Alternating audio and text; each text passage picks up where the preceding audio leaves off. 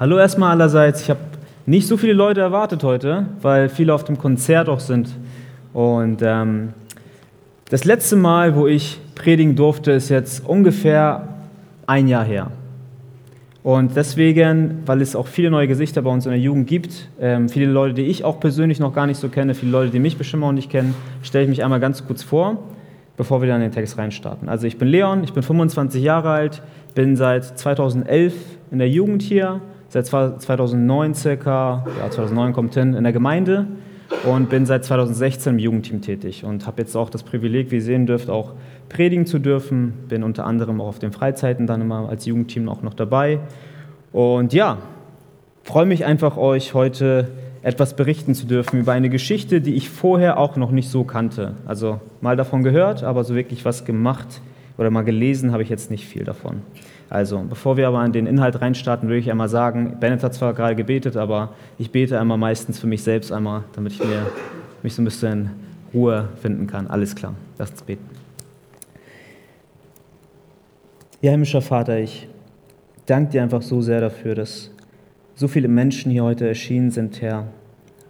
Nicht um irgendeine Sache zu hören, irgendeinen Vortrag zu hören, Herr, sondern um etwas fürs Leben mitzunehmen. Und Herr, ich stehe hier mit dieser Aufgabe, ähm, die ich alleine nicht bewältigen kann. Ich kann nicht etwas sagen, sprechen, ich kann nicht etwas tun, was Menschen dazu bewegt, sich zu ändern. Das kann ich nicht. Diese Fähigkeit besitze ich nicht. Aber Herr, ich weiß aus deinem Wort, ich weiß, dass auch in meinem eigenen Leben, was du an mir getan hast, dass du das aber kannst, Herr. Du kannst aus Toten lebendig machen. Du kannst Menschen dazu bewegen, dir nachzufolgen, ihr ganzes Leben umzukrempeln. Und du kannst auch Menschen, die dir bereits folgen und gerade in einem Tief sind, wieder in ein Hoch bringen und sie erhöhen. Und deswegen bitte ich dich einfach darum, Herr, dass du ja, heute deinen Segen ausschüttest, dass du mir die Kraft gibst, nicht meine eigenen Worte zu sprechen, sondern deine Worte zu sprechen. Und ja, hab einfach Dank dafür. In deinem wunderbaren Namen. Amen. Simon? Bist du dran? Okay. Ich höre mich die ganze Zeit doppelt. So, genau. Lasst uns in den Text reinstarten. Wir behandeln heute drei Kapitel. Na? Ähm, deswegen wird das Ganze auch circa zwei Stunden dauern. Sehr gut, das wollte ich hören. Nein, das wird nicht so lange dauern. Ich werde natürlich zwischen den Kapiteln ein bisschen springen. Ich werde nicht alles jetzt erläutern, aber es ist natürlich ein umfangreicher Text. Das heißt, ich werde es nicht versuchen, jetzt alles einzeln da abzuklappern.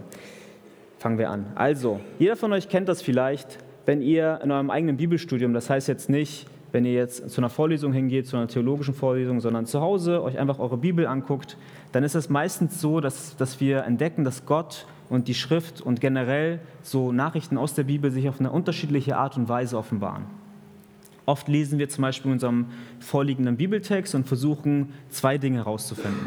Wir versuchen herauszufinden, was ist der Sinn des Textes und wir versuchen herauszufinden, was ist die persönliche Anwendung des Textes, was kann ich auf mein Leben anwenden. Zum Beispiel bei den Psalmen ist das so, dass man die Psalmen in verschiedene Arten von Psalmen einteilen kann. Also man kann das Ganze einteilen in Lobpsalmen, man kann das Ganze einteilen in Dankpsalmen, in Klagepsalmen sogar. Und jedes einzelne von denen hat einen verschiedenen Sinn, hat eine verschiedene Ursache, wieso das so geschrieben steht. Bei den Lobpsalmen ist das zum Beispiel so, dass David beispielsweise, der oft viele Psalmen geschrieben hat als Psalmist, Gott Lob und Ehre gibt. Das ist der Sinn des Ganzen. Und die persönliche Anwendung ist für ihn die Erbauung, die er dadurch kriegt, wenn er Gott wirklich auch preist und Gott das gibt, was Gott gehört. Oder zum Beispiel auch in den neutestamentlichen Briefen, so ziemlich in allen Briefen eigentlich, stellen wir uns auch die Frage, was ist jetzt der Sinn des Textes? Wieso steht das jetzt hier? Und wer hat diesen Brief geschrieben? Wann wurde dieser Brief geschrieben? Unter welchen Umständen?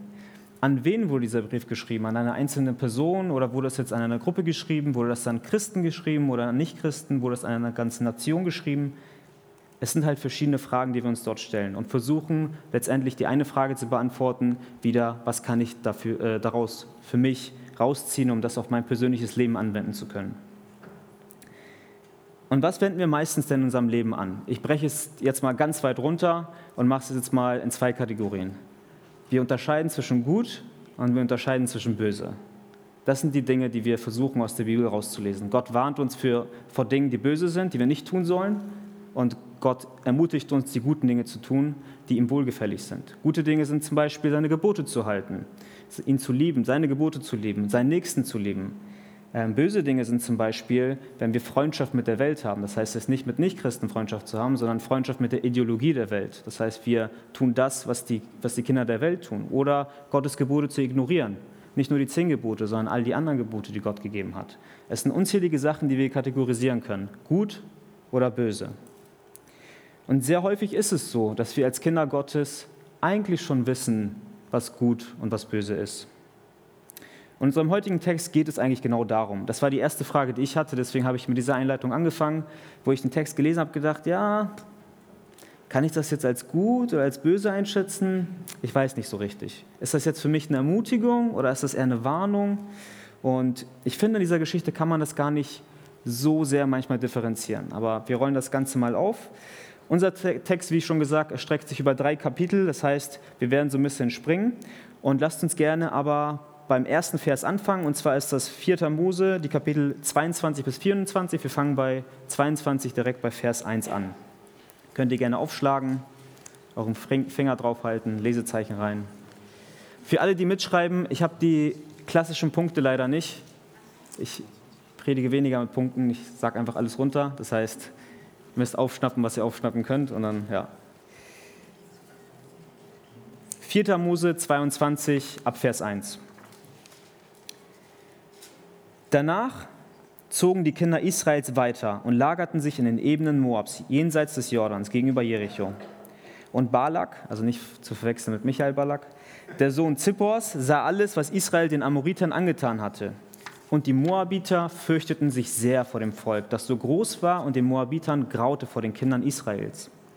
Und die Moabiter sagten zu den Ältesten der Midianiter, nun wird diese Horde abfressen, was um uns herum ist, wie ein Rind, das Gras auf dem Feld abfrisst. Balak aber, der Sohn Zippors, war zu, war zu der Zeit König der Moabiter.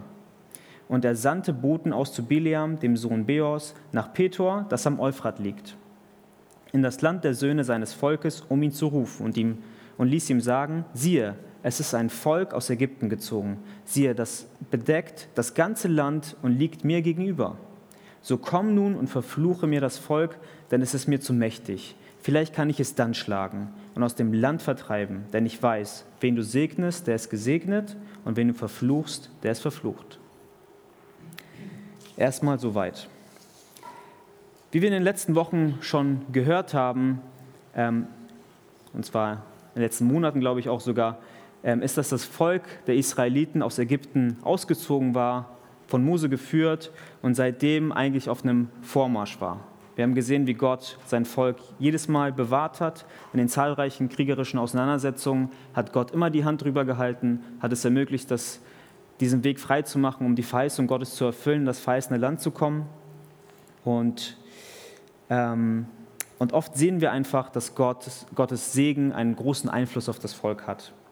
In Kapitel 21 sehen wir, wie die Israeliten, also das spielt jetzt ein Kapitel vor unserem Text, wie die Israeliten Sion, den König der Amoriter, danach fragen, ob sie durch das Land hindurchziehen dürfen. Und versichern ihm, wir haben keine bösen Absichten. Wir möchten weder jemanden angreifen, noch möchten wir Wasser von eurem Brunnen trinken oder wir möchten auch nicht irgendwelche irgendwelche Sachen pflücken von euren Bäumen. Wir möchten einfach nur durch und möchten in das Land kommen. Der König lehnte ab und so kam es halt zu einer kriegerischen Auseinandersetzung. Und wie Gott es äh, den Israeliten versprochen hatte, siegten sie natürlich vernichtend und konnten dadurch äh, marschieren, um dann quasi Richtung verheißenes Land zu ziehen. Das alles, also ich gebe euch den Kontext, weil das alles sah nämlich Balak. Das war der König der Moabiter. Das war derjenige, über über den es in diesem Text auch mitunter hauptsächlich geht. Und natürlich, wenn man so etwas sieht, als König, dass ein anderes Volk so groß und mächtig geworden ist, denkt man sich, okay, bekommt ein bisschen Angst. Was tue ich jetzt da? So auf dem offenen Feld dazu begegnen ist ein bisschen schwierig. Und deswegen ließ er Boten aussenden zu einem Mann namens Biliam. Biliam war ein heidnischer Zauberer aus Petor Biliam heißt übersetzt so viel wie Volksfresser, also ist jetzt nicht so der sympathischste Name. Und Petor, der Ort, wo Biliam wohnte, lag im Norden von Mesopotamien, am Fluss Euphrat. Die Entfernung zwischen den beiden Orten, also wir sprechen jetzt von dem, von dem Land der Moabiter und von dem Ort, wo Biliam wohnte, Petor, hat eine Luftlinie von ungefähr circa 1000 Kilometern. Luftlinie. Mal zum Vergleich, Hamburg und München, Luftlinie, weiß jemand? 612 Kilometer, Luftlinie. Das heißt, Balak sandte seine Boten fast die doppelte Strecke, die man von Hamburg bis nach München braucht, um zu diesem Zauberer zu gelangen. Was sagt uns das? Dass Balak da mit so einer Selbstverständlichkeit seine Boten dahin sandte, seine Fürsten. Das ist ein Indiz dafür, dass Biliam nicht nur ein 0815-Zauberer war oder ein Taschenmagier war, sondern dass er über die Grenzen des Landes hinweg bekannt war. Dass er bekannt war dafür, für seine Fähigkeit, Völker, ganze Völker verfluchen zu können. Sonst hätte Balak das nicht gemacht. Und Balak wusste auch, dass er auf kriegerischem Wege die Moabiter nicht besiegen, äh, die Israeliten nicht besiegen konnte. Und deswegen griff er halt zu solchen Mitteln, um das Volk zu verfluchen. Er hatte Angst, er reagierte aus Angst. Um Biliam auch wirklich überzeugen zu können, gab er seinen Boten einen Wahrsagerlohn. Er gab ihm Geld mit und äh, sagte ihnen, dass sie das Biliam geben sollten, anbieten sollten. Und so sehen wir, wie die Boten dann zu Biliam kommen und folgendes eignet sich dann in 4. Mose 22, Vers 6. Das haben wir gerade gelesen. So komm nun und verfluche mir das Volk, denn es ist mir zu mächtig. Vielleicht kann ich es dann schlagen und aus dem Land vertreiben. Denn ich weiß, wen du segnest, der ist gesegnet, und wen du verfluchst, der ist verflucht.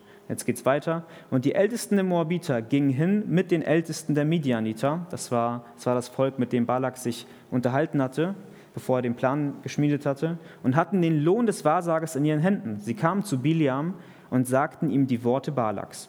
Und er sagte zu ihnen: Bleibt über Nacht hier, dann will ich euch Antwort bringen, wie es mir der Herr sagen wird. Da blieben die Fürsten der Moabiter bei Biliam. Bevor Biliam den Männern jetzt nun antwortet, ob er jetzt mitgeht und das Ganze so umsetzt, wie sich Balak das auch irgendwie vorstellt, wollte er sich erstmal, ja, ich wollte mir erstmal die Meinung von Gott mal einholen, ne? wie man das so macht. Die erste Frage, die sich mir hier stellt, ist, ich weiß nicht, vielleicht stellt sich die Frage für, für euch auch, wieso wollte ein heidnischer Zauberer, der bekannt war dafür, Völker zu verfluchen, den Gott der Israeliten um Erlaubnis fragen, ob er mitgehen darf? Ist doch irgendwie komisch, oder? Denn die Heiden hatten ihre eigenen Götter. Die Heiden haben eigene Götzen gehabt, die sie angebetet haben, ihre eigenen Rituale gehabt, ihre eigenen Weisen, Gott anzubeten, zu dienen.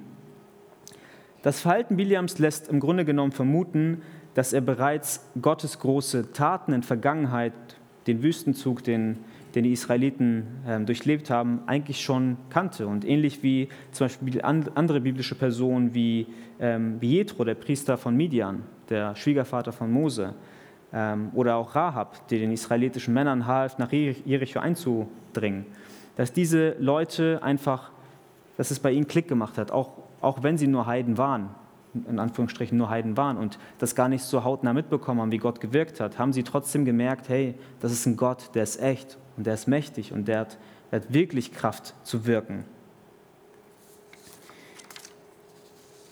Und nun lesen wir in Vers 9,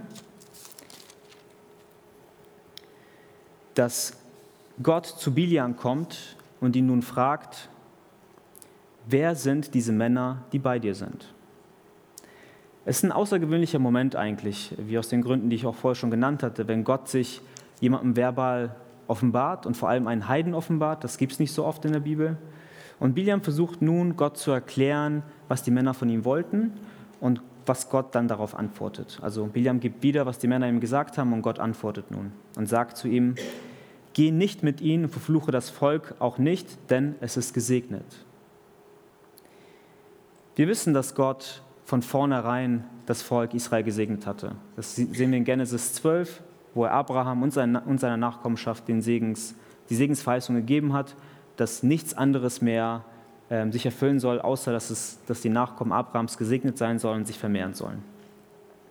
Und mich erinnert das so ein bisschen an eine Situation, ich weiß nicht, ob ihr da ähm, euch da auch sehen könnt, aber wie Bilia mit Gott umgeht. Also ich versuche das mal so ein bisschen zu beschreiben.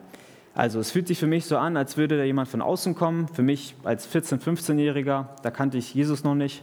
Und da war das halt so, dass ich natürlich öfters mal so ein bisschen rausgehen wollte, mal ein bisschen was erleben wollte und so weiter. Und mit 14, 15, da kannst du ja noch nicht groß feiern gehen jetzt irgendwie. Deswegen hat, hat man da meistens dann die, die Wahl der Hauspartys gehabt. So.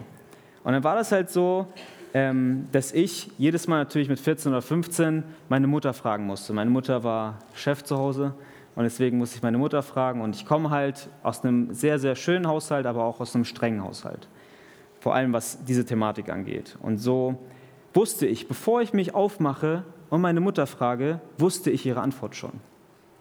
Ich wusste ihre Antwort schon, weil, mich, weil sie mir schon vorher gesagt hat, wie sie, wie sie zu der Thematik steht. Und trotzdem machte ich mich auf und trotzdem versuchte ich mein Glück und trotzdem kassierte ich eine Absage. Ich beziehe das so ein bisschen auf die Geschichte von Biliam. Biliam kannte Gott, Biliam wusste, dass Gott nicht zulassen würde, dass er das Volk der Israeliten verflucht und trotzdem geht er hin. Aus was für einer Motivation haben ich und Biliam gehandelt? Wir haben beide aus der Motivation gehandelt, etwas zu bekommen. Etwas hat uns angetrieben. Unser Motiv war in Biliams Fall die Begierde, in meinem Falle auch die Begierde. Etwas zu tun, was außerhalb des Rahmens ist. Und Gott antwortet so klar und Biliam teilt das dem Fürsten jetzt mit und sagt, ja, ich würde gerne mitkommen, aber ich darf nicht. Und, ähm, und als das Balak dann mit also erfuhr, der König der Moabiter, ähm, entschied er sich, noch herrlichere Fürsten mit noch mehr Geld zu schicken. Gesagt, gut, hat anscheinend nicht gereicht, was ich geschickt hatte. Und deswegen schicke ich jetzt mal ein bisschen mehr. Und die Fürsten, also noch herrlichere Fürsten, müsst ihr euch vorstellen, mit noch herrlicheren Gewändern. Ne? Es waren keine Knechte oder so, die dann gekommen waren, auch wenn an manchen Übersetzungen vielleicht Knechte steht, aber das steht für, äh, in diesem Falle für die Fürsten von äh, von Balak. Und sie kamen dann, und was dann Balak sagte, erstaunte mich. Denn er sagte, wenn mir Balak sein Haus voll Silber und Gold gebe, also in Vers 18, könnte ich doch nicht das Wort des Herrn meines Gottes übertreten, um etwas Kleines oder Großes zu tun. Du denkst dir vielleicht jetzt wie ich, wow, echt standhaft der Typ, ne? Also ist echt treu zu Gott, treu dem Herrn gegenüber, selbst Balaks Haus, wir müssen uns vorstellen, Balak war ein König. Der wohnte nicht in einer Hütte, der wohnte in einer Villa. Und das ganze Haus voll Gold und Silber. Und er sagte, nee, das würde mich nicht dazu veranlassen, meinen Herrn zu verraten. Und doch macht Bilia mit einem kleinen Zusatz eigentlich alles wieder kaputt, was er gerade gesagt hat. Indem er sagte, nun, so bleibt doch auch ihr hier diese Nacht, dass ich erfahre, was der Herr weiter mit mir reden wird. Nichts anderes, als würde ich meine Mutter einen Tag später wieder fragen, ob ich auf die nächste Hausparty darf. Wieso wollte Gott, wieso wollte Biliam Gott erneut fragen, ob er mitgehen kann? Hatte er etwa gedacht, dass sich Gottes Meinung jetzt vielleicht doch ändern würde? Dass Gott inkonsequent ist in dem, was er sagt? Dass er doch nicht alles so meint? Und ich glaube, die Antwort finden wir in 2. Petrus 15. Könnt ihr gerne einmal aufschlagen, aber haltet den Finger auf, die, auf 4. Mose. In 2. Petrus 15 steht nämlich geschrieben, ganz spezifisch und ganz detailliert über diesen Fall. Sie haben den richtigen Weg verlassen und gehen in die Irre und folgen dem Weg Biliams des Sohnes Beors, der den Lohn der Ungerechtigkeit liebte. Also ich lese nochmal vor, weil ich habe viele Blättern hören. Sie haben den richtigen Weg verlassen und gehen in die Irre und folgen dem Weg Biliams, des Sohnes Beors, der den Lohn der Ungerechtigkeit liebte. Biliam fragte Gott erneut, weil sein Herz einfach nicht ruhen konnte über den Willen Gottes. Und seine Habsucht drängt ihn dazu. Alles, was er in diesem Moment vor Augen sah, waren die Reichtümer. Alles, was er sah, war, ich weiß nicht, ob ihr das kennt, wenn ihr mal träumt, ach, wenn ich mal reich wäre. So, ne? dann träumt ihr, was ihr euch alles holen würdet. Und wir wissen, dass Balak ihm versprochen hatte, dass er alles tun würde, was er sagen würde. Wenn das klappt, wenn das mit dem Verfluchen des Volkes klappt, dann, dann würde er leben wie der König selbst. Und die Gier in seinem Herzen machte ihn fähig, so zu handeln. Und ähnlich wie Petrus das beschreibt, beschreibt das auch Paulus in seinem Brief an Timotheus, was für Auswirkungen so ein Handeln haben kann. In 1 Timotheus 6, Verse 9 bis 10. Denn die, welche reich werden wollen, fallen in Versuchung und Fallstricke und viele törichte und schädliche Begierden, welche die Menschen in Untergang und Verderben stürzen. Denn die Geldgier ist eine Wurzel allen Bösens. Etliche, die sich ihr hingegeben haben, sind vom Glauben abgeirrt und haben sich selbst viel Schmerz verursacht. Vielleicht hast du jetzt auch schon solche Momente in deinem Leben gehabt, in denen du in solcher Weise versucht wurdest. Jeder von uns wurde versucht. Aber vielleicht in so einer Weise, wie es bei Biliam geschehen ist, in unserem Text. Ich habe das jetzt mal genannt, stufenweise versucht. Also erstmal war das so, dass die Sünde erstmal ganz unauffällig und vielleicht war das Angebot noch gar nicht so lukrativ an unsere Tür klopfte und sagte, hey, guck mal, wir können ja mal. Ne? Und du dir als Christ gedacht hast, ja, nee, ich, ich kann nicht, ich bin meinem Herrn treu, das, ich mache das nicht. Die Sünde, die Versuchung ging wieder weg und dann kam die Versuchung wieder, hatte ein lukrativeres Angebot. Ne? Setz das für dich in deine Situation ein. Und dann war das so, ja, da hast du schon ein bisschen nachgedacht. Hast gesagt, gut, das ist jetzt ein bisschen mehr ne, als das, was vorher war. Hat dein Interesse geweckt. Aber trotzdem hast du gesagt, gut, es war zwar mit einem geteilten Herzen, aber ich, ich lasse das. Ich bleibe meinem Herrn treu. Aber irgendwann kam dann der Moment, wo die Versuchung so lukrativ für dich war und so reizvoll für dich war, dass du angefangen hast, ein Hintertürchen in deinem Glauben offen zu lassen. Du stürzt dich vielleicht nicht gleich in die Sünde hinein. Das ist auch nicht das Muster, was wir bei Biliam sehen. Das stürzt sich nicht gleich hinein. Das ist sehr untypisch. Sondern die Sünde schleicht sich langsam und baut auf und versucht, dich von Gott ja, wegzuführen. Und du fängst an, mit der Sünde zu kooperieren. Du versuchst dich mit den Vergnügen und mit den Freuden der Sünde hinzugeben, aber dabei irgendwie den Glauben zu bewahren. Und ich weiß nicht, vielleicht Lara hatte das so, so ein bisschen auch beschrieben, ne? dass wir dann sagen, okay, ich gehe zwar in den Gottesdienst, ne? ich bin immer Samstag, Sonntags dabei, ich bin im Hauskreis dabei, ich bin Gemeinschaft, yay, Homezone und so weiter. Aber am Freitag, wenn deine Kumpels dich anrufen, wollen wir feiern gehen? Ja klar, ich bin gleich da. Passt nicht zusammen. Oder mit deinem Glauben an Jesus Christus. Vielleicht gibt es Ideologien dieser Welt, wo du sagst, ja gut, ich finde das aber auch ganz richtig, ne, was die da sagen über den Sinn des Lebens oder über, über gewisse Dinge, über gewisse politische Einstellungen. Und die vertrittst du, aber du weißt, die sind eigentlich gegen Gott, aber versuchst beides zu, zu vereinen. Und ich sage dir, es geht nicht. Es ist nicht möglich. Wir lassen uns Hintertürchen offen und denken, ach, ich möchte Gott so sehr dienen. Ich möchte die Gottesdienste besuchen. Ich möchte Gemeinschaft haben mit den Leuten, Freundschaften zu ihnen pflegen. Ich möchte einen Hauskreis besuchen, mich dort öffnen, von mir erzählen. Ich möchte mit Menschen, äh, mit anderen Christen über die Bibel sprechen. Aber wenn die Versuchung dann an deine Tür klopft, dann gehen wir den Freuden dieser Welt nach und gehen mit. Und nie hätte eine Warnung eigentlich unseres Herrn Jesus Christus treffender sein können, als die, die in Matthäus 6, 24 steht. Und zwar steht dort geschrieben, niemand kann zwei Herren dienen. Denn entweder wird er den einen hassen und den anderen lieben, oder er wird dem einen anhängen und den anderen verachten. Ihr könnt nicht Gott dienen und dem Mammon. Mammon in diesem Falle heißt Geld, Besitz. Also stellt dich Gott vor eine Entscheidung und sagt, entweder du bist zu 100% bei Gott und dienst Gott. Oder du bist zu 100% beim Mammon. Es gibt keinen Mittelweg. Das möchte ich von Anfang an klarstellen. Es kommen noch Punkte, aber es gibt keinen Mittelweg. Und denk mal darüber nach, jetzt konkret in deinem Leben. Wenn du jetzt in deine letzte Woche reinguckst, in deine letzten Wochen reinguckst, welchem Herrn dienst du gerade? Setz für Mammon was anderes ein, wenn es Geld nicht ist. Welchem Herrn dienst du gerade? Kannst du dich vielleicht so ein bisschen mit der Geschichte mit Biliam identifizieren hier? Wenn damals im Mittelalter ein feindliches Heer um eine ummauerte Stadt zog, um sie angreifen zu können, so war es nicht üblich, dass der Feldherr sofort den Angriff, den Befehl gab, direkt gleich die Tore anzugreifen, direkt Frontalangriff mit ganz, ganz lauten Sirenen und Geschrei.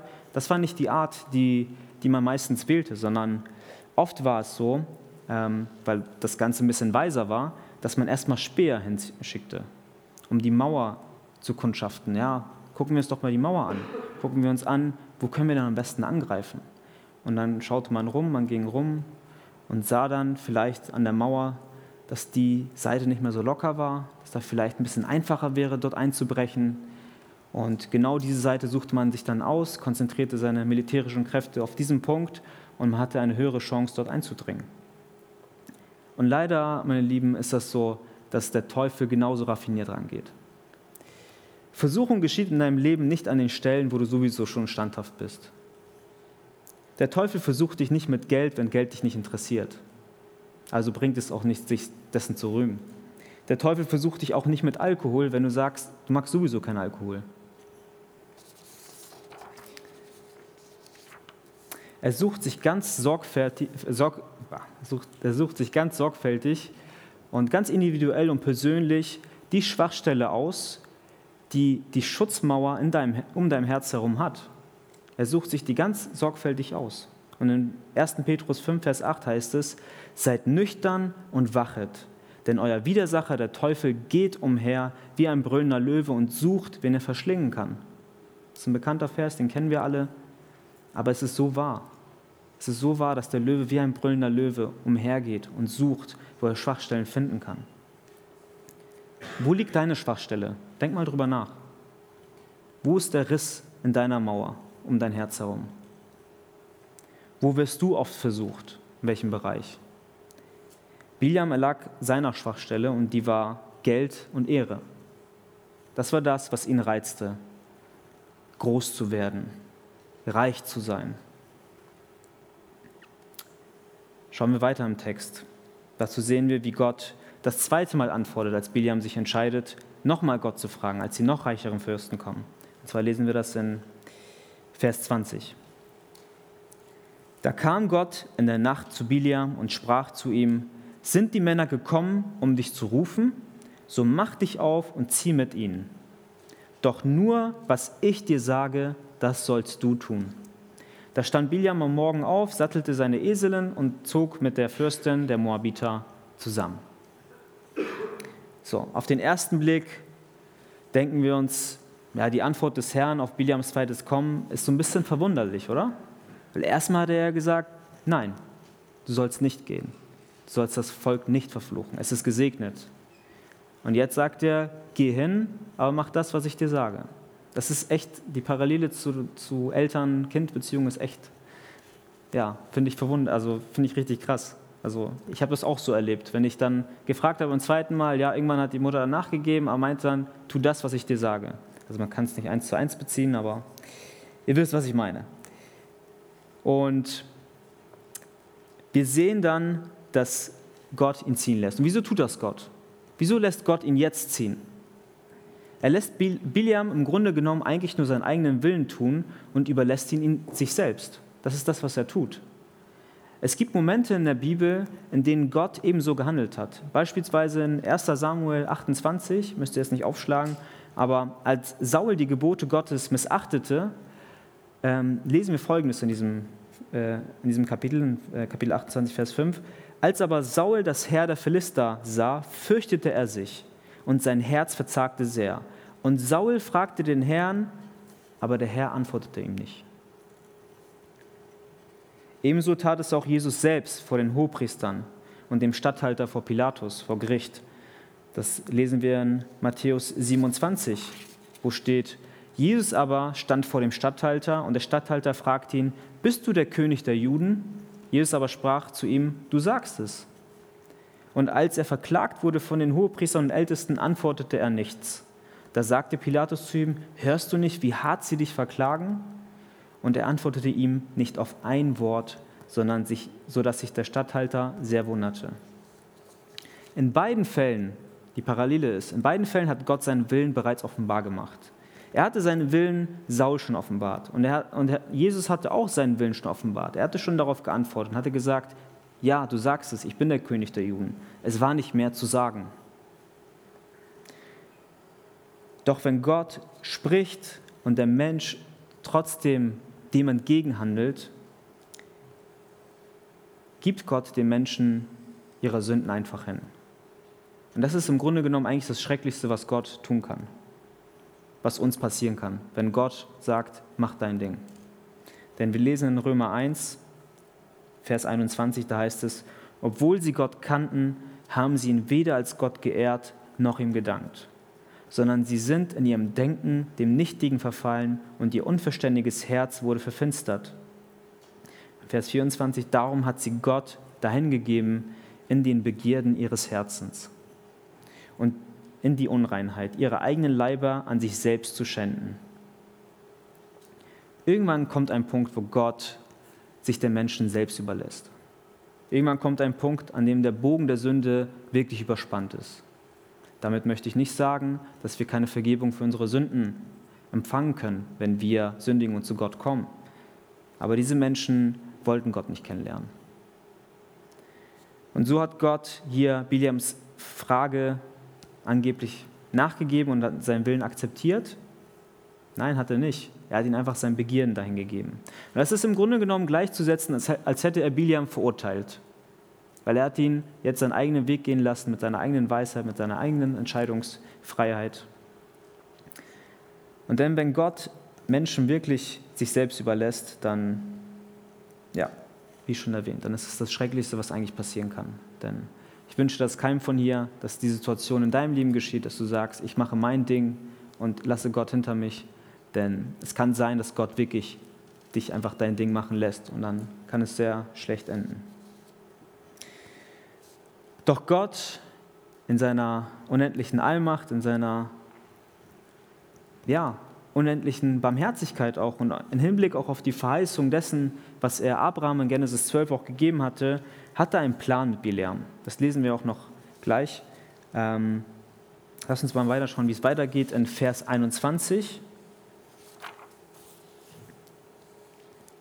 kommt jetzt ein längerer Abschnitt.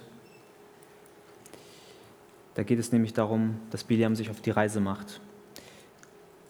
4. Mose 22, Vers 21. Da stand Biliam am Morgen auf, sattelte seine Eselin und zog mit den Fürsten der Moabiter. Aber der Zorn Gottes entbrannte darüber, dass er hinzog. Und der Engel des Herrn trat in den Weg, um ihn zu widerstehen. Er aber ritt auf einer Eselin. Und zwei Knechte waren mit ihm. Und die Eselin sah den Engel des Herrn im Weg stehen mit einem bloßen Schwert in seiner Hand. Und die Eselin wich vom Weg ab und ging auf dem Feld. Biliam aber schlug die Eselin, um sie wieder auf den Weg zu bringen. Da trat der Engel des Herrn in den Pfad zwischen den Weinbergen, wo auf beiden Seiten Mauern standen. Als die Eselin den Engel des Herrn sah, drängte sie sich an die Mauer und klemmte an der Mauer den Fuß Biliams ein. Und er schlug sie noch mehr. Da ging der Engel da ging der Engel des Herrn weiter und trat an einen engen Ort, wo kein Weg auszuweichen war, weder zur rechten noch zur linken. Und als sie und als die Eselin den Engel des Herrn sah, fiel sie unter Biliam auf ihre Knie. Da entbrannte der Zorn Biliams und er schlug die Eselin mit dem Stecken. Da tat der Herr die, den, der Eselin den Mund auf und sie sagte zu Biliam, was habe ich dir getan, dass du mich nun dreimal geschlagen hast? Biliam sagte zu der Eselin, weil du Mutwillen mit mir treibst. Ach, dass ich jetzt ein Schwert in der Hand hätte, ich, ich wollte dich erschlagen. Die Eselin sagte zu Biliam, bin ich nicht deine Eselin, auf der du geritten bist, von jeher bis auf diesen Tag? War es denn je meine Art, dir so etwas anzutun? Er, also Biliam, sagte, nein. Da öffnete der Herr dem Biliam die Augen, dass er den Engel des Herrn im Weg stehen sah, mit einem bloßen Schwert in seiner Hand. Und er neigte sich und fiel nieder auf sein Angesicht. Der Engel des Herrn sprach zu ihm, Warum hast du deine Eselin dreimal geschlagen? Siehe, ich bin ausgegangen, um dir zu widerstehen, denn dein Weg ist verkehrt vor mir. So, das war jetzt ein längerer Abschnitt. Aber zu Anfang des Abschnittes können wir sehen, dass Gott zunächst erstmal zornig wird über die Entscheidung, dass Biliam dann trotzdem geht. Es ist eine Sache, dass er fragt und Gott es erlaubt oder es scheinbar erlaubt und es ist eine andere Sache, ob es dann wirklich tut. Und er tut es in diesem Falle. er geht. Ähm, jetzt fragen wir uns aber, ist Gott vielleicht auch nicht inkonsequent vielleicht in dieser Situation? In zwei Verse davor sagte er, ja, geh, aber mach das, was ich dir sage. Ähm, und jetzt ist er auf einmal zwei Verse später zornig. Hm, passt das irgendwie zusammen? Für mich ist das ein wunderbares Zeugnis eigentlich der Barmherzigkeit Gottes. Denn das, was ich euch gerade erzählt habe, das, was ich versucht habe vorhin zu, zu vermitteln, dass Gott manchmal Menschen sich selbst überlässt, da spürt Gott gerade die Barmherzigkeit Biliam gegenüber und versucht ihn von diesem falschen Weg abzubringen. Dieses Urteil, was er im Grunde genommen inoffiziell gesprochen hatte, irgendwie noch zu verhindern. Jedoch wollte, genau, dieses Urteil zu verhindern. Und wir lesen jetzt im Psalm 145, wieso Gott so eine Eigenschaft hat. Denn der Herr, da steht geschrieben, der Herr ist allen gütig und sein Erbarmen erstreckt sich über alle seine Werke. Und das sehen wir in diesem Werk auch, was er an Biliam tun möchte. Nachdem Gott Biliam und seine Begierden dahin gegeben hatte, versuchte er nun mit allen, Mitteln, mit allen Mitteln, also Biliam von diesem falschen Weg wieder abzubringen. Und es ist eigentlich unglaublich, was für Maßnahmen Gott mal trifft. Wenn wir uns mal ganz nüchtern mal diesen Text angucken. Er lässt einen Engel zu Biliam schicken, der ihm den Weg versperren soll. Dann klappt das irgendwie nicht so richtig. Dann schenkt er, dass die Eselin auf, auf einmal anfängt zu sprechen. Und als das auch nicht so richtig klappte, tat er die Augen des Biliams auf, sodass, der, sodass Biliam mit seinen physischen Augen den Engel des Herrn sehen konnte. Und erst dann fällt Biliam auf sein Angesicht und erst dann tut es ihm leid. Und von Begegnungen zwischen Engeln und Menschen haben wir schon oft in der Schrift oder einige Male gelesen. Also wir kennen das in der Weihnachtsgeschichte mit Maria und Gabriel. Ne? Also es ist nicht ganz die Weihnachtsgeschichte, aber wo dann gesagt wird, äh, was, Maria, was für ein Kind sie auf die Welt bringen wird. Ähm, jedoch ist es da ähm, nicht das erste oder letzte Mal, dass sowas geschieht, sondern es geschieht halt häufiger. Ähm, dass aber ein Esel auf menschliche Art und Weise spricht, das gibt es nur einmal in der Bibel. Und das steht hier. Das, äh, außerhalb der Bibel kenne ich das auch nicht. Also, dass ein Esel grammatikalisch korrekt und vollkommen wie ein Mensch spricht, das gibt es nur in dieser Stelle. Und außerhalb der Bibel kenne ich keine Belege dafür, dass Esel gesprochen haben. Ich kenne eine kleine Anekdote, ich habe überlegt, ob ich sie erzähle oder nicht, aber ich erzähle es jetzt einfach mal. Ich habe davon gehört, dass, ähm, dass mal eine Frau aus Berlin und ein Mann aus Namibia gemeinsam heiraten wollten. Und sie wollten das Ganze in Afrika machen, in Südafrika. Also im südlichen Teil von Afrika, nicht in Südafrika. Und dann war es so, dass dort im Süden von Afrika Gesetze herrschen, in denen man nicht unter einem, unter einem freien Himmel heiraten darf. Das darf man nicht. Du musst unter einem Zelt oder unter einem Gebäude oder irgendwas muss bedeckt sein, damit du dort heiraten darfst. Du darfst nicht einfach so unter freiem Himmel auf einer Wiese oder am Strand oder so heiraten. Das geht nicht. Nur kennen wir die Temperaturverhältnisse in Afrika. Und an dem Tag, wo die Dame aus Berlin und der Mann aus Namibia dann heiraten wollten, waren es 45 Grad im Schatten. Also es war halt nicht so schön. Wenn ihr euch vorstellt, da stehen, sitzen die Leute so wie ihr ungefähr vielleicht gerade, ähm, aber noch mit Anzügen ne? und wollen dann da ähm, an der ja, Eheschließung dann teilnehmen auch. Und könnt euch vorstellen, dass dann alle Fenster aufgerissen wurden, alle Türen aufgerissen wurden, damit einfach ein bisschen Luft reinkommt. Es war einfach fürchterlich. Es war zu heiß. Und die beiden waren angereist mit einer Kutsche. Und diese Kutsche wurde gezogen von zwei Eseln. Und die waren draußen halt vor der Tür angebunden und haben dann halt gewartet. Alle sichtlich berührt von der Zeremonie, die dann fortschritt und, und dann kam man zu dem Punkt, wo der Pastor da den Mann fragte, willst du deine Frau heiraten? Dann sage einmal ja. Und ich habe die Geschichte gehört, also ich kenne sie von Werner Gitt, vielleicht kennen andere die Geschichte auch, kam dann die Situation, wo beide Esel simultan und lautstark dann sagten, ja, ja.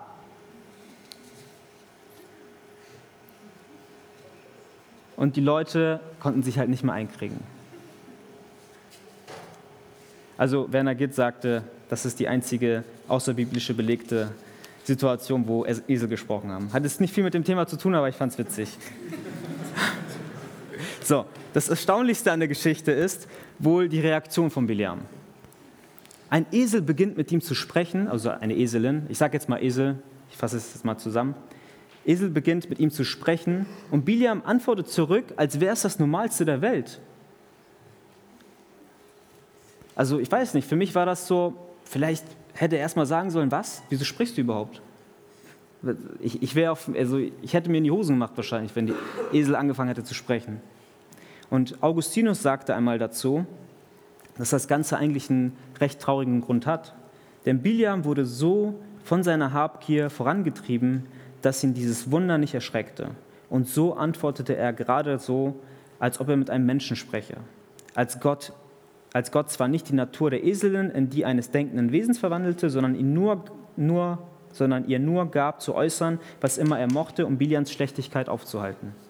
Das heißt, Bilian war so verblendet von dem, was er erreichen wollte, was, was am Ende des Weges stand, die ganzen Reichtümer.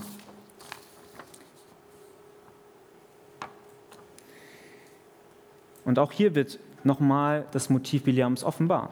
Und selbst so ein großes Wunder von von Gott, das er vollbracht hat, die Esel sprechen zu lassen, konnte ihn von seinem habsüchtigen Vorhaben nicht wegbringen.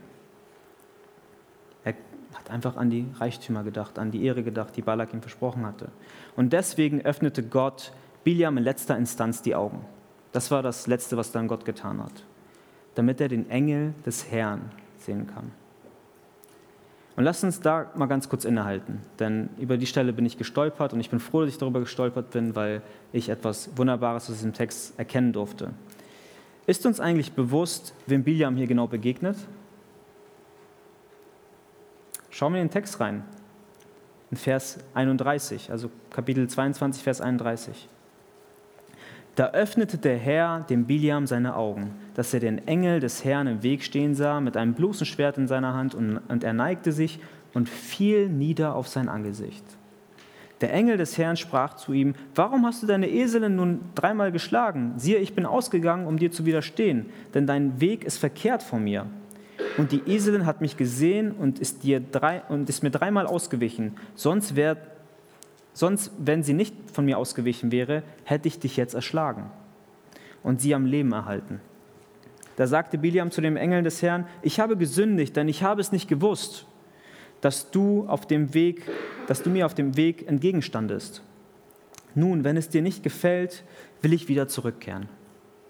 Der Engel des Herrn sprach zu Biliam, zieh mit den Männern mit, aber nichts anderes, als was, als was ich zu dir sage, sollst du reden. So zog Biliam mit den Fürsten Balaks.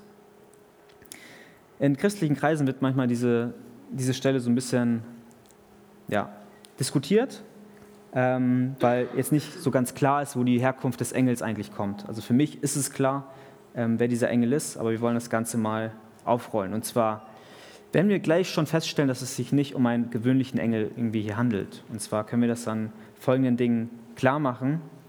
Es ist mir auch erstmal nicht gleich aufgefallen. Aber wir sehen, dass Biliam nämlich den Engel des Herrn sieht und er fällt nicht einfach nur bloß auf den Boden, sondern wir lesen, er fiel auf sein Angesicht. Welche Leute fallen auf ihr Angesicht? Du fällst auf dein Angesicht, wenn du etwas anbetest. Und das ist eine anbetende Haltung von Biliam, die er da tut. Und wir wissen aus Offenbarung 22, dass der Engel wie der Engel dort reagierte. Und zwar in Offenbarung 22, Vers 8 ist es so, dass dort geschrieben steht, und ich, Johannes, der diese Vision hatte während der Offenbarung, bin es, der diese Dinge gesehen und gehört hat. Und als ich es gehört habe und gesehen hatte, fiel ich nieder, um vor, der, um vor den Füßen des Engels anzubeten. Und äh, der mir das zeigte. Und er sprach zu mir, siehe zu, tu es nicht, denn ich bin, ich bin dein Mitknecht, der deine Brüder äh, der Propheten und deren, die die Worte des, des Buches festhalten. Bete Gott an. Jetzt schauen wir mal in unsere Geschichte rein. Der Engel in unserer Geschichte tat das nicht. Alle anderen Engel, die jemals, wo Menschen vor ihnen sich verbeugt haben oder versucht haben anzubeten, haben Anbetung abgelehnt. Der Engel hier tut das nicht. Er erlaubte Biliam, ihn anzubeten. Ein weiterer Hinweis dafür, dass es sich nicht nur um einen bloßen Engel handelte, liegt auch in der Autorität, in der er kam. Und zwar war es so, dass jeder andere Engel gekommen wäre und gesagt hätte, beispielsweise, diese Worte hat mir der Herr zugetragen oder ich komme im Namen des Herrn. Das sind die, ja, das sind die Formulierungen, die meistens dann genutzt wurden. Und, und hier lesen wir in diesem Falle, wenn wir in den Text wieder mal reinschauen, ich bin ausgegangen, um dir zu widerstehen. Ich bin ausgegangen, um dir zu widerstehen. Denn dein Wort ist verkehrt vor mir. Aber nichts anderes, was ich dir sagen werde, sollst du reden.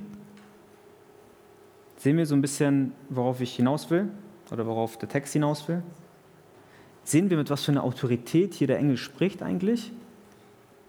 Beim Engel des Herrn handelt es sich bloß nicht nur um einen ganz normalen Engel, sondern für mich handelt es sich hier um Gott selbst. Es handelt sich hier um Jesus. Es ist eine gewagte These, ich weiß, aber es kann sich nur um Jesus handeln in diesem Falle. Und nicht nur hier, sondern in anderen Passagen haben wir das auch, dass Jesus sich offenbart. Nicht immer mit Jesus als seinen Namen, nicht immer in der Form, in der Fleisch geworden ist, Mensch geworden ist, sondern davor, im alttestamentlichen Briefen. Wir sehen das immer mehr. Aber zugegebenermaßen ist es nicht so einfach, das aus der alten Schrift heraus zu erkennen. Und was sagte Biliam nun dazu? Was war seine Reaktion auf das, was dort geschehen ist? Er sagte, wie wir schon gelesen haben, ich habe gesündigt, denn ich habe nicht gewusst, dass du mir entgegenstandest. Ich habe es nicht gewusst. Nur wenn es dir nicht gefällt, will ich wieder umkehren.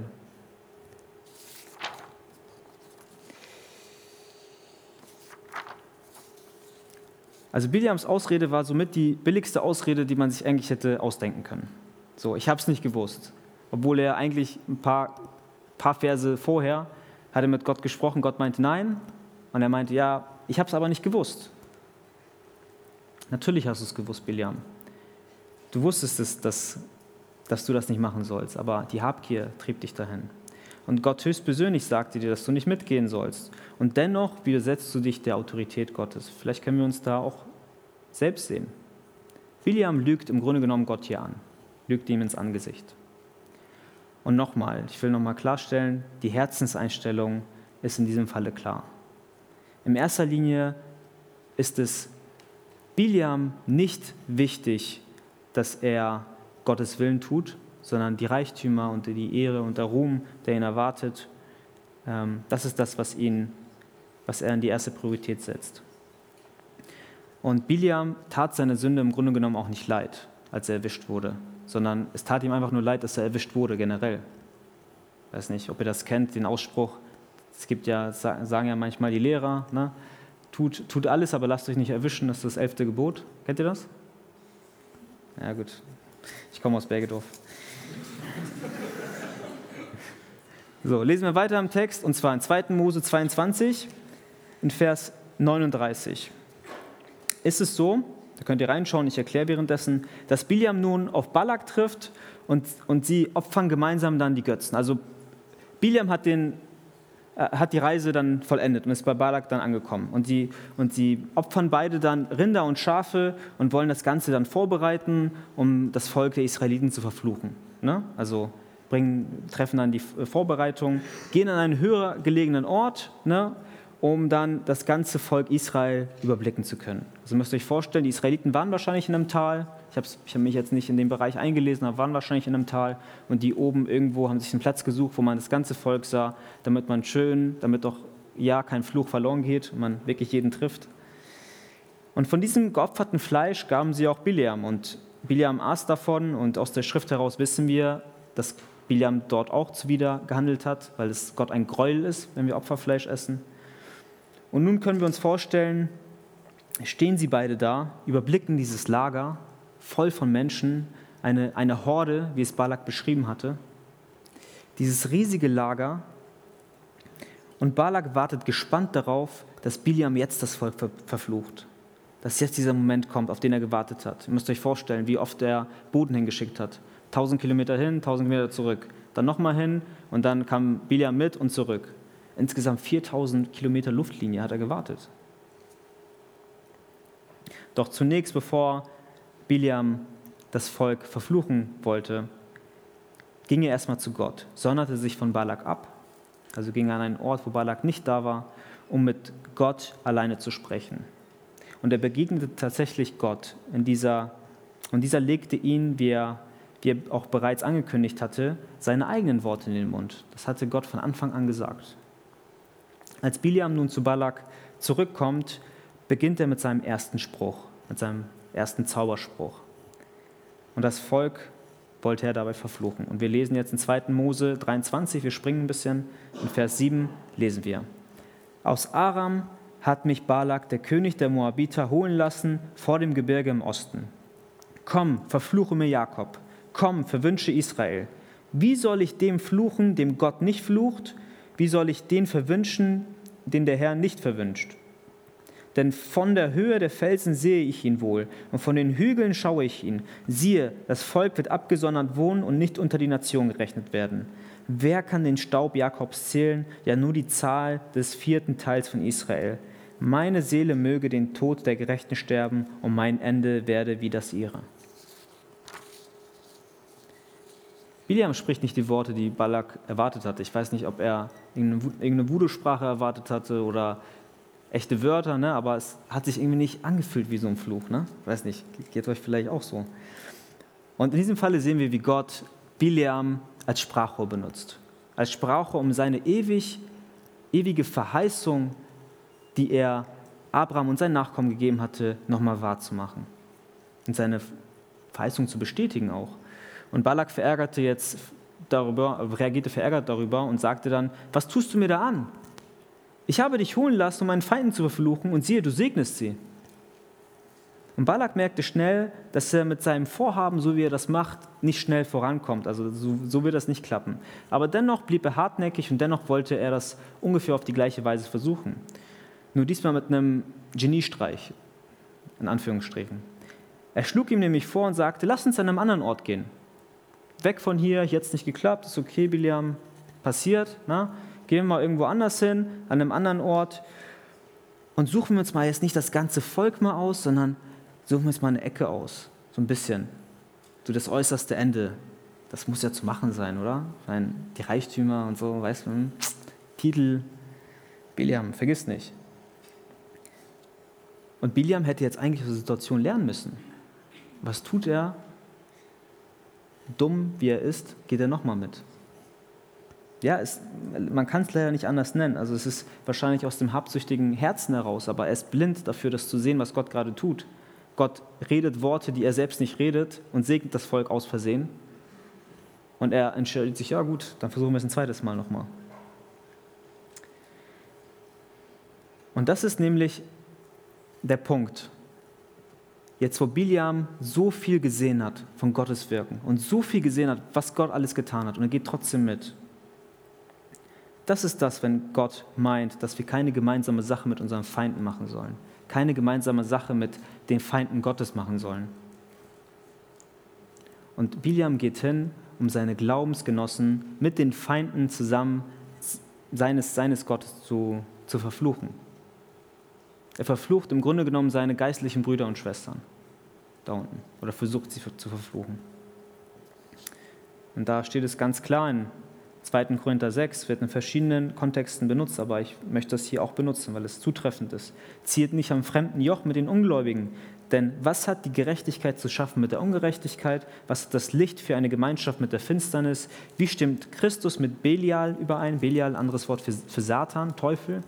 Und was hat der Gläubige gemeinsam mit dem Ungläubigen? Das ist ein Weckruf für uns, das ist ein Reminder für uns, dass wir keine gemeinsame Sache mit der Welt machen sollten, Leute, das ist wichtig. Das heißt jetzt nicht, dass du jetzt alle deine nichtchristlichen Freunde abkattest, dass du sie aus deinem Telefonbuch löscht und nichts mehr mit ihnen zu tun hast. Das ist damit nicht gemeint. Hab viele Freunde. Ich habe auch sehr viele nichtchristliche Freunde, die ich jahrelang kenne, die ich kenne, seitdem wir im Kindergarten sind. Das ist gut so. Aber Gott sagt, mach keine gemeinsame Sache mit ihnen. Du bist ein Kind Gottes. Deswegen hast du mit den Kindern der Welt nichts zu tun. Was hat ein Gläubiger gemeinsam mit einem Ungläubigen?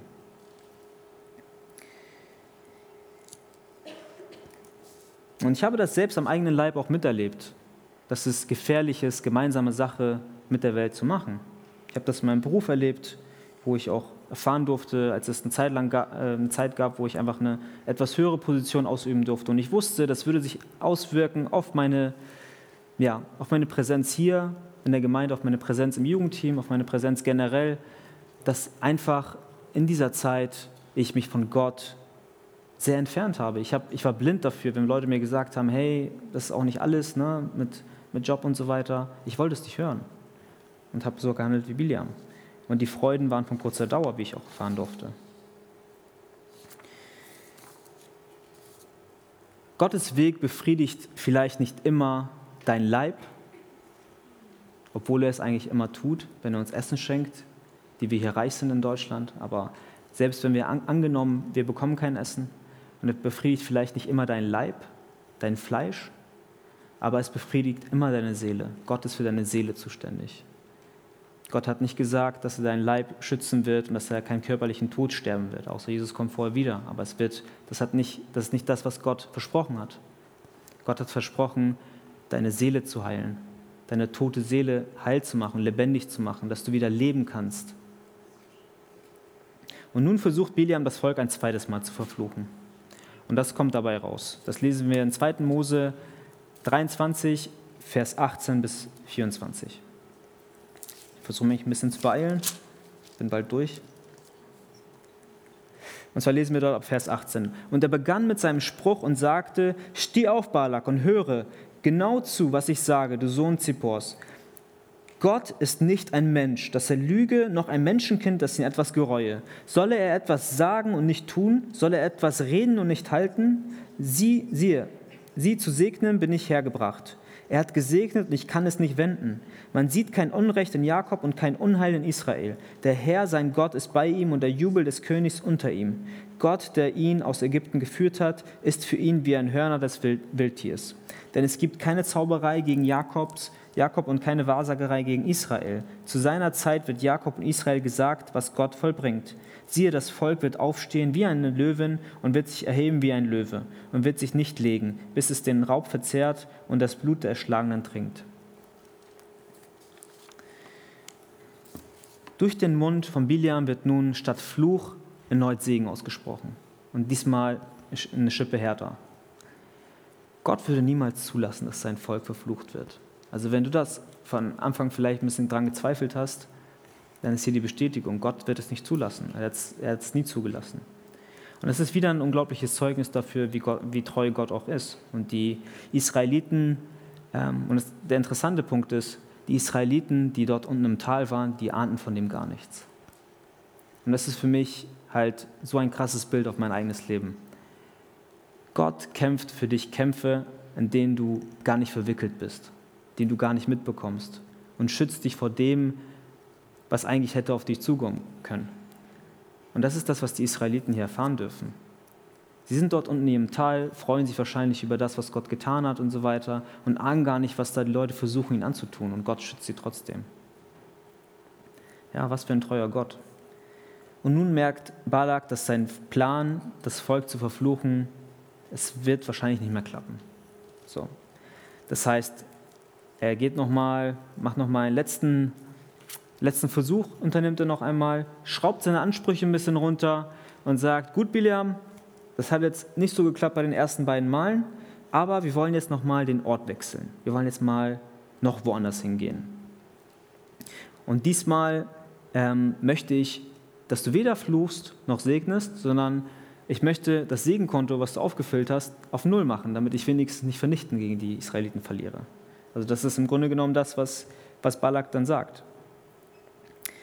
Und es sind interessante Parallelen für mich dabei festzustellen mit der Versuchung, die Jesus in der Wüste hatte. Denn wenn wir uns mal daran erinnern, war es immer so, dass Jesus, als er vom Satan versucht wurde und der Satan es nicht schaffen konnte, war es jedes Mal so, dass sie zu einem anderen Ort hingegangen sind. Der Satan hat Jesus jedes Mal mitgenommen und hat ihm gezeigt, gut, dann lass uns mal an einen anderen Ort hingehen. Und das sehen wir in diesem ja, Vorhaben dann halt auch, ne? dass Balak das gleiche mit Biliam macht. Und es ist interessant hierbei zu sehen, in was für einer Weise sich Gott hier offenbart. Erinnern wir uns zurück daran, in welcher Gestalt Gott alles gesprochen hat? Sehen wir das in diesem Text? Er sprach als Gott der Vater, als er Biliam davon abriet, mit den Männern mitzugehen. Das war Gott der Vater. Er sprach aber auch als Gott der Sohn, was wir herausfinden durften, der Engel des Herrn, das war Jesus, sprach als Gott der Sohn. Und er sprach auch als Gott der Heilige Geist. Und das lesen wir nämlich jetzt in 2. Mose 24 ab Vers 2. Das ist gleichzeitig auch der dritte Zauberspruch oder dritte Ausspruch. Und Biliam hob seine Augen auf und sah Israel, wie sie lagerten nach ihren Stämmen, und der Geist Gottes kam auf ihn. Und er begann mit seinem Spruch und sagte, es sagt Biliam, der Sohn Beors, es sagt der Mann, dem die Augen geöffnet sind, es sagt der Hörer göttlicher Rede, der die Offenbarung des Allmächtigen sieht, dem die Augen geöffnet werden, wenn er niederkniet. Wie fein sind deine Zelte, Jakob, und deine Wohnung, Israel. Wie Täler sich ausbreiten, wie die Gärten an einem Strom, wie die Aloebäume, die der Herr gepflanzt hat, wie die Zedern an den Wassern. Wasser wird aus, ein, aus seinen Eimern fließen und seine Saat wird reichlich Wasser haben. Sein König wird höher werden als Agag und sein Reich wird sich erheben. Gott, der ihn aus Ägypten geführt hat, ist für ihn wie die Hörner des Wildtiers. Er wird die Nation, seine Verfolger fressen und ihre Gebeine zermalmen und mit seinen Pfeilen zerschmettern. Er hat sich hingestreckt, sich niedergelegt wie ein Löwe und wie eine Löwin. Wer will ihn aufstören? Gesegnet sei, der dich segnet und verflucht und verflucht, wer dich verflucht. Interessant ist der Ausspruch von, von Balak, als er Biliam holen ließ und sagte, wenn einer das kann, wenn einer jemanden segnet und der gesegnet ist und wenn einer jemanden verflucht und der verflucht ist, dann bist du das Biliam. Und Gott zeigt dir hier genau das Gegenteil. Dafür, wofür Biliam eigentlich bekannt war, das hat er nicht geschafft. Nun wurde Balak zornig. Kommt zum Schluss. Nun wurde Balak zornig und schickte Biliam weg. Dreimal hat er ihn darum gebeten, das Volk zu verfluchen. Dreimal hat es Biliam nicht getan, sondern im Gegenteil, er hat dreimal krasse Segenssprüche ausgesprochen für, für das Volk Israel. Und nun zum Schluss sehen wir, wie Gott eine vierte Segnung durch Biliam spricht, ohne dass es diesmal Balak gesagt hatte. Diesmal tut es Gott von sich aus. Und das ist wahrscheinlich auch wohl die wichtigste unter ihnen. Das ist der letzte Abschnitt, den wir uns für heute angucken. Und zwar steht er in 2. Mose 24, Vers 15 bis 19. Und er begann mit seinem Spruch, mit seinem vierten Spruch und sprach, es sagt Biliam, der Sohn Beors, es sagt der Mann, dem die Augen geöffnet sind, es sagt der Hörer göttlicher Rede und der die Erkenntnis des Höchsten hat, der die Offenbarung des Allmächtigen sieht und dem die Augen geöffnet werden, wenn er niederkniet, ich sehe ihn, aber nicht jetzt. Ich schaue ihn, aber nicht nah. Ein Stern wird aus Jakob aufgehen und ein Zepter aus Israel aufkommen und wird die Schläfen der Moabiter zerschmettern und alle Söhne Sets vernichten. Edom wird er einnehmen und, und Sia wird seinen Feinden als Besitz unterworfen werden. Israel aber wird Sieg haben und auch Jakob wird der Herrscher, wird Herrscher kommen, aus Jakob wird der Herrscher kommen und umbringen, was von den Städten übrig ist. Gott verheißt nun allen Anwesenden das Kommen von Jesus. Das ist das, was er meint, wenn er sagt, ein Stern, welcher aus Jakob aufgehen wird, wird seine Feinde zerschmettern und über sie herrschen. Die Rede ist hier kurzfristig, darauf gehe ich jetzt nicht ein, ist kurzfristig von David, der König, der nachher die Moabiter auch wirklich besiegte, genauso wie es hier gesagt wurde, aber langfristig ist damit Jesus gemeint. Und Jesus ist schon einmal auf diese Welt gekommen und hat schon mal Söhnung für uns erwirkt. Und wir dürfen, alle, die wir das wirklich von Herzen glauben, dürfen ihm dann nachfolgen. Nun möchte ich nochmal auf unsere Eingangsfrage eingehen. Ich weiß nicht, ob ihr euch noch daran erinnern könnt. Ich habe die Frage gestellt, jetzt lesen wir in diesem Text, was ist gut und was ist böse aus diesem Text? Was diente, was diente uns zur Ermutigung oder als Warnung? Können wir es kategorisieren? Die Antwort für mich lautet, es war beides. Eine Warnung war es davor, dass wir nicht den Weg des Biliams, habsüchtigen Weg einschlagen und uns der Welt zuwenden. Das ist das, was uns Gott auch zeigen wollte, indem er Biliam gehen ließ. aber auch eine Ermutigung, damit schließe ich auch ab, für uns, weil egal in welchen Umständen wir uns befinden und wie sehr Menschen und der Teufel versuchen, uns niederzumachen, uns zu verdammen, uns zu verfluchen, uns ins Verderben zu stürzen, der Gott Israels und auch unser Gott kämpft für uns und lässt uns nur Segen zukommen, wenn wir wirklich ihm nachfolgen und wirklich an ihn glauben. Amen.